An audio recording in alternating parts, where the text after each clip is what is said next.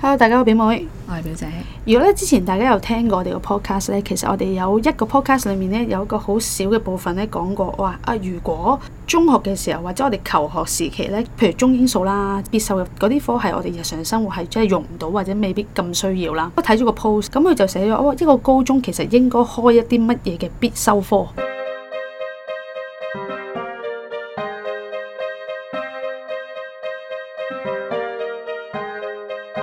咦？唔係之係前我哋諗過嗰樣嘢，咁我就想同大家分享下。咁睇完呢個 post，其實有呢啲科就真係好好啊好，係啊好想到。如果我細個讀呢啲科，我而家大個唔使咁辛苦 啦，應該係要檢討下，真係。教育咁咧佢就有一佢有六個科啦，其中咧有四個科咧我都覺得係必須嘅，其中一個咧就係理財啦，就係之前表姐講過哦，如果我由細識理財，識到大就好啦。由細已經開始灌輸呢個運 concept，用自己嘅財產，而唔係計三角形嗰個角九十度角。咩角咩唔即係識嗰啊啲咩其實 size，唉，我都完全唔記得嗰唔記啲啊，嗰啲公式咁，其實對我嘅人生，我話俾你聽係絕對冇係啊，真係冇用。咁樣其實識加減乘除、乘數表、除數，夠啦其實就嘛。得咯。啊要咁多咩開方唔開方要嚟做咩？咩偶數啊？或者能成啲誒利率 percentage 啊，即係類似嗰啲。哦係咯呢啲嘢嗯 O K 嗰啲咩三角形嗰啲圖嗰啲，我完全唔需要。將呢個科配一半出嚟去學理財，而家已經要開始學被動收入，嗯係咪？唔使咁辛苦啊，大家。同埋係你點樣可能例如啦，你嘅財產係二百蚊嘅，你點樣運用呢二百係啦蚊，得到最高嘅效用？嗰、個效用唔係話你點樣滾到一嚿大錢嘅，係而係你點樣可能分配咗幾多 percent 就係 for 你自己嘅增值。係幾多 percent 就係 for 你儲錢啦，幾多 percent 就係 for 外在嘅嘢點樣用嘅，我覺得呢個係緊要㗎。係啊係咪啊係啊？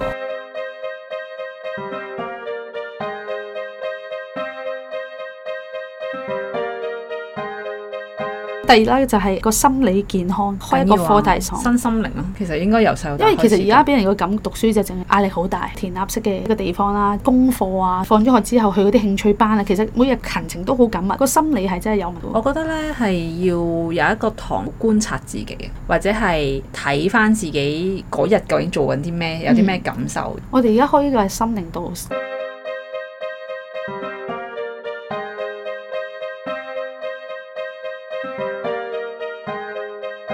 咁另外一隻就係時間管理都好緊要都。緊要，係排到啲嘢密密麻麻啦，定係或者可能佢哋由成長嘅過程裡面都係俾人哋排到密密麻麻先叫做充實啦。同埋係自己冇排自己嘅時間咯，因為係俾人哋嗯 occupy 晒，係啊，即係冇一個需要去安排自己究竟幾時做啲咩，幾時做啲咩咯。乜嘢嘅時間係自己，乜嘢嘅時間係應該係嗯我做覺啲得乜奴嘢？隸心態係呢個社 會嘅。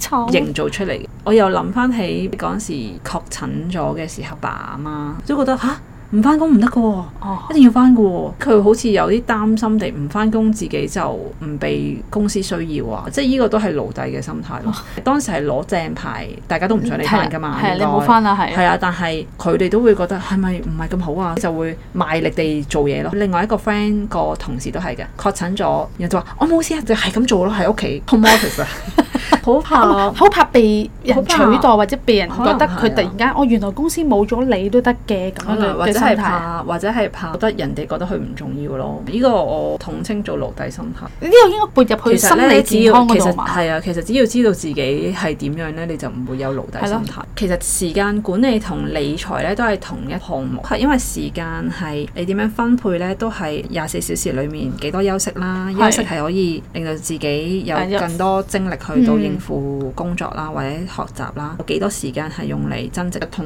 理財都係嘅係咯，好似相係啦同嘅嘢。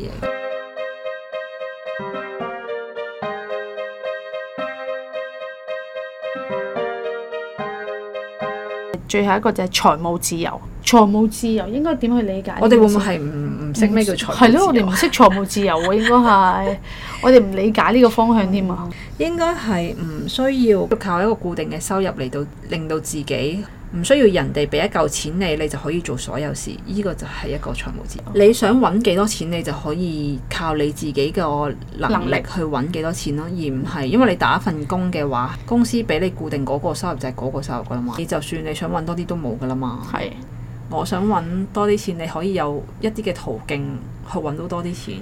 如果係咁樣嘅 concept，呢其個實世代又多咗世代嘅多咗好多。上一代或者我哋呢一代就會少啲咯，慣咗都係一份工，唔會即係你話 sales 就話有 commission 都可以多勞多得啊之係類啊咁樣，咁但係普遍嘅普通一份工都係固定係咯係啊固定咗嘅人工，即係佢哋唔會諗到我可能會突然間有一百萬嘅，係啊，但係即係有財務自由 concept 呢個人可能我點解唔可能突然間有一百萬啊？嗯嗯嗯，我可能突然間做咗一門生意，我係會有呢；或者係我突然間唔知啲乜嘢，我承繼咗一樣嘢，我會有一百萬啦；嗯或者我轉手一樣嘢，我有一百萬呢，不過其實而家呢個世代都 OK 嘅，佢哋呢個諗法其實係多咗好多。多咗好多啊！係啊，我哋而家呢一代算係一主打嘅行哦業，即係因為而家有，因仲為係呢有或者勞動最大力，算係比較年輕，係啊但係又唔係好老，即係係啊個係啊體力係多，嗰個其實生產力喺呢個社會嚟講係係最生多產力，嘅。生產力係啦。我哋呢一批仍然係有一個固定嘅模式財務嘅諗法咯。嗯嗯嗯新一代嘅佢哋係有一個財務自由嘅諗法，但係佢哋好似係會諗好多方法出嚟，點樣可以賺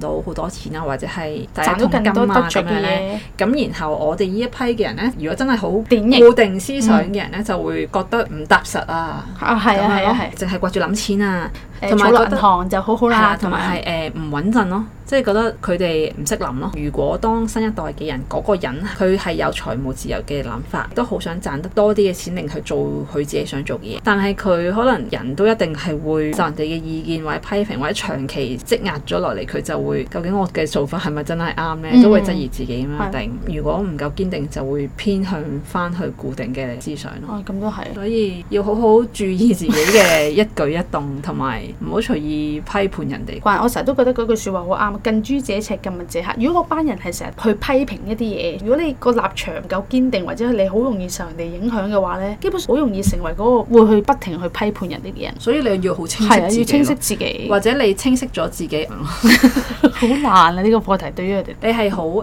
融入嗰個環境度。我成日都覺得自己好似咧唔係屬於嗰一個 group，就算大家可能食飯咧，係班人喺一間屋，我好似咧都係投入唔到嗰個氣氛咁樣㗎。我容易咯真心真心唔投入。個投入係你唔係講你唔 enjoy 同佢哋我一哦唔齊，係唔 enjoy，但但係我係冇，我係好似冇。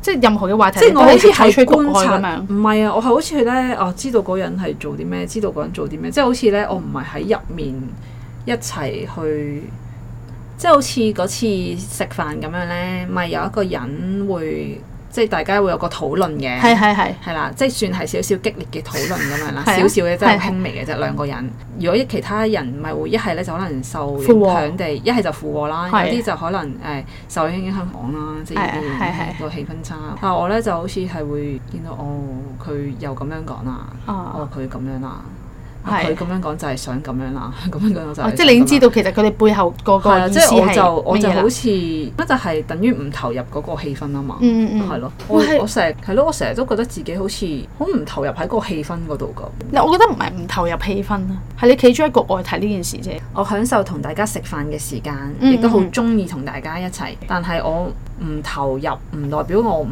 enjoy 嘛。即係我唔投入係我冇投入到佢哋營造嗰個氣氛入面啫。但係我係 enjoy 咁樣啊。因為有時你個環境，你一定要自己 join 咗入去，你先可以 enjoy 個環境，係咪？哦因為我唔係咁樣嘅，可能我同你 enjoy 嘅方式係有少少唔同。係咯，你係要投入咗嗰個氣氛，營造嗰個氣氛入面，你先係啊 enjoy 到。係啦，我係咁樣睇住嗰個氣氛出現，我已經 enjoy 到啦。係咯，我唔同啊，同你係啊，我哋兩個我 get 唔到個我哋兩個，唔 我投入就做哋兩個感受嘅方式有少少唔同係嘅，啊係係好搞笑啊！ 唔知大家明唔明 咧？咁都可以留言俾我哋，知道究竟你係表姐投入嘅派啊，定係表妹投入嘅派？啊 好啦，咁誒、呃可以 follow 我哋 IG 九 F dot is not easy。多謝大家收聽，拜拜。拜拜。